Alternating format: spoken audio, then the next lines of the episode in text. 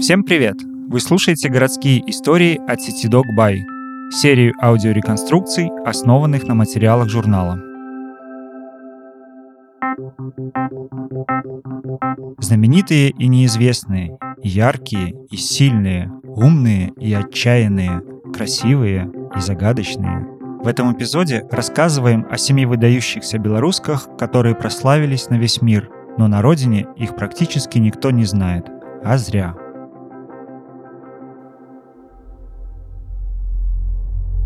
Разговор о выдающихся женщинах Беларуси нужно начинать с княгини Софии, уверен искусствовед Сергей Харевский. А историки интригуют. Она одна из самых ярких, загадочных и противоречивых фигур в белорусской истории, о которой мало кто знает. София родилась около 1140 года. Она дочка Менского и Полоцкого князя Володаря Глебовича, выросла в Менске – в 13-14 лет девочка уехала к матери в Швецию, где вышла за Вальдемара I, наиболее могущественного датского короля. Обручились они практически сразу после знакомства, а вот свадьбу сыграли только через три года. Софию посчитали недостаточно взрослой для замужества. У них было восемь детей. Оба сына стали датскими королями, две дочери из шести – шведской и французской королевами. Как королева-мать, София сильно влияла на политику Дании, а после смерти мужа фактически правила страной, пока ее старший сын не стал совершеннолетним. Основательница датской королевской династии была очень умной, красивой, властной и даже жестокой женщиной. Узнав о любовнице мужа, она приказала сжечь ее в бане, если верить скандинавским источникам. София знала много языков, пользовалась уважением и до конца жизни сохранила связь с родным Менском, несмотря на эмиграцию. Она периодически отправляла отцу подарки и получала их в ответ. Например, книги, которые тогда стоили очень дорого. Но главное, что мы должны знать о Софии и времени, в котором она жила, что наши предки существовали в едином историческом пространстве. Мы были открыты и интегрированы в Европу. Сейчас Софию в Дании также обожают, чтят память о королеве белоруске.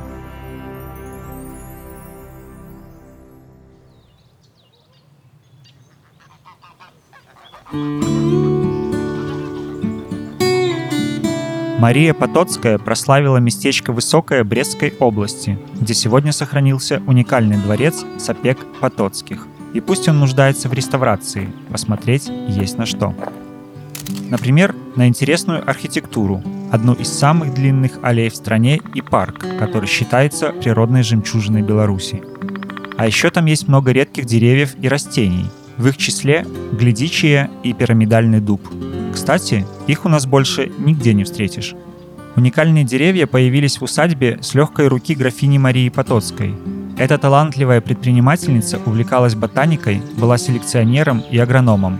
С другой стороны, она боролась за свои права и смогла достигнуть очень многого. И это несмотря на то, что муж бросил ее и забрал сына. И именно Якубу она передала имение, он был последним частным владельцем Высокого. В своих имениях Мария разводила лучшие породы скота, развивала промышленно-сельскохозяйственные предприятия, успешно занималась производством элитных зерновых, корнеплодов и трав. Кроме того, она вела исследования по акклиматизации привезенных растений и выводила новые сорта. Выращивая ежегодно до 35 тысяч пудов семян, Мария Потоцкая продавала их в Российской империи и за границей – на крупнейшей в XIX веке всероссийской промышленной и художественной выставке она получила высшую награду – право изображать на своей продукции государственный герб. На международном уровне семена, выращенные графиней, пользовались не меньшим успехом. Это подтверждают золотые медали всемирных выставок в Париже и Чикаго. Самая высокая награда – Гран-при выставки во Франции в 1900 году.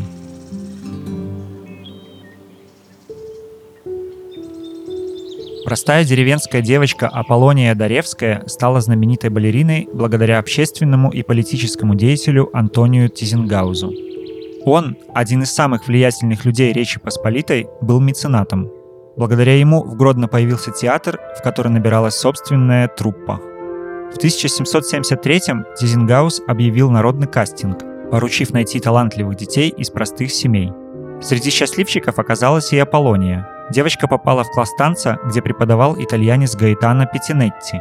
Училась она с рвением и самоотдачей. Успех не заставил себя долго ждать.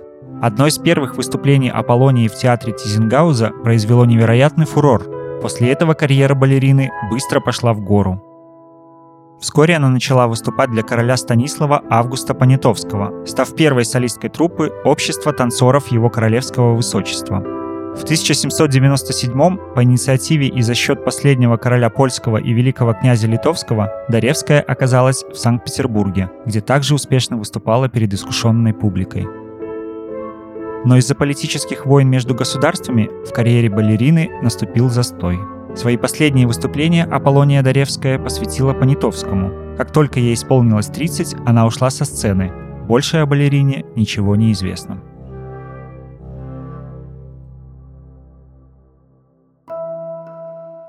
Скульптор и поэтесса Бальбина Свитич-Видацкая в 4 года стала сиротой. Ее воспитала дальняя родственница. Именно она заметила, с каким удовольствием девочка лепит из глины разные фигурки и людей – а потом открыла в доме галерею ее работ, куда приходили до самой войны. Большую часть жизни Бальбина прожила в Кобрине, вернулась сюда и после окончания Краковской художественной академии. Пани профессорка, как ее здесь уважительно называли, преподавала детям рисование, писала портреты, делала на заказ скульптуры, возглавляла скаутское движение – Знаменитой Бальбина Свитич-Видацкая стала в 1932 когда созданный ею монумент Тадеушу Костюшка, первый в Беларуси, получил общенациональное признание. Изначально бюст установили в Кобрине, на месте памятника в честь столетия войны 1812 года. Сейчас он находится в деревне Сехновичи Жабинского района, где было родовое имение национального героя. Спустя 6 лет девушка получила государственную стипендию на поездку и учебу в Италии, но использовать ее не удалось. Началась Вторая мировая. Во время оккупации Бальбина спасала евреев из Кобринского гетто, продолжала работать в школе и творить. Например, для Минской филармонии она сделала бюсты Шопена и Бетховена. В 1944 вместе с мужем и дочками Бальбина переехала в Польшу, где также создала много разных скульптур, Одна из самых известных – бюст Адама Мицкевича. Всего белоруска сделала свыше тысячи скульптур, выставлялась в более чем 70 странах мира, была авторкой десятков стихов и афоризмов. Песня на одной из ее стихотворений – популярный хит и неформальный гимн в армии, область Европы.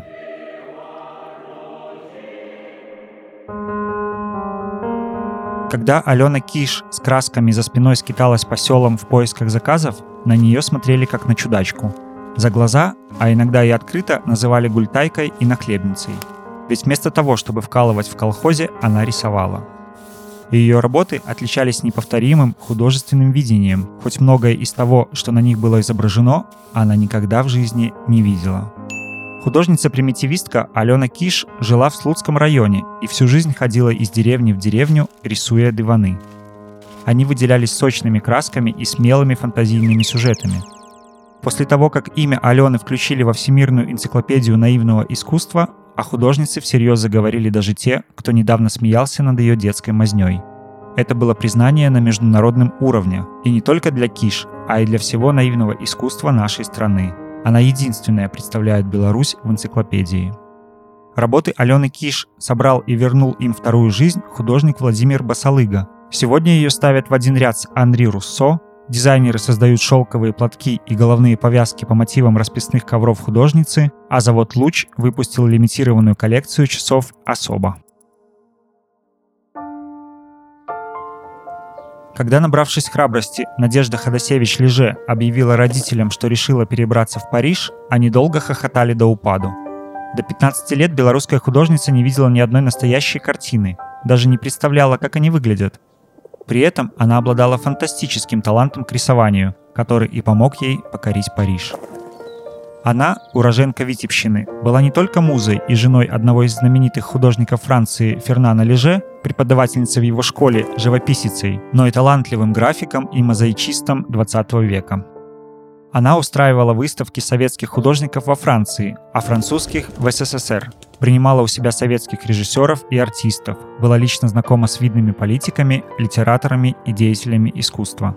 Всячески поддерживала соотечественников, дарила свои работы разным музеям Советского Союза. Их можно увидеть и в нашем Национальном художественном музее. У Нади Леже консультировался Пабло Пикассо. К ее мнению прислушивался и дорожил им Анри Матис. А известный кутюрье Пьер Карден по ее эскизам создал броши из драгоценных металлов.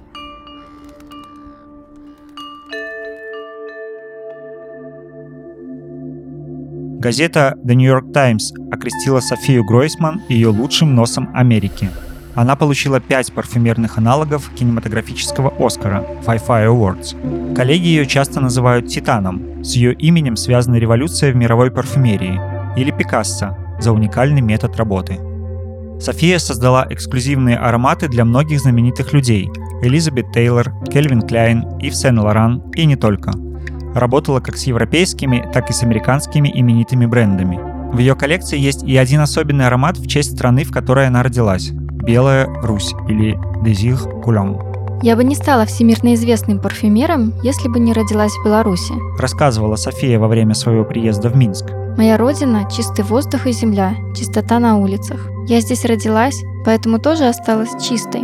Белорусы – народ очень хороший, честный, общительный. Между людьми человечные отношения. Один другому всегда поможет. Белорусы как маленькая семья. Они умеют любить друг друга. Поэтому для меня запах Беларуси – это прозрачность, свежесть и доброта. Аромат Беларуси София Гройсман презентовала в Минске в 2014 -м. Парфюмерный бренд Lambre, представленный в 22 странах мира, изготовил его под названием «Поветра» и поставил на рынок.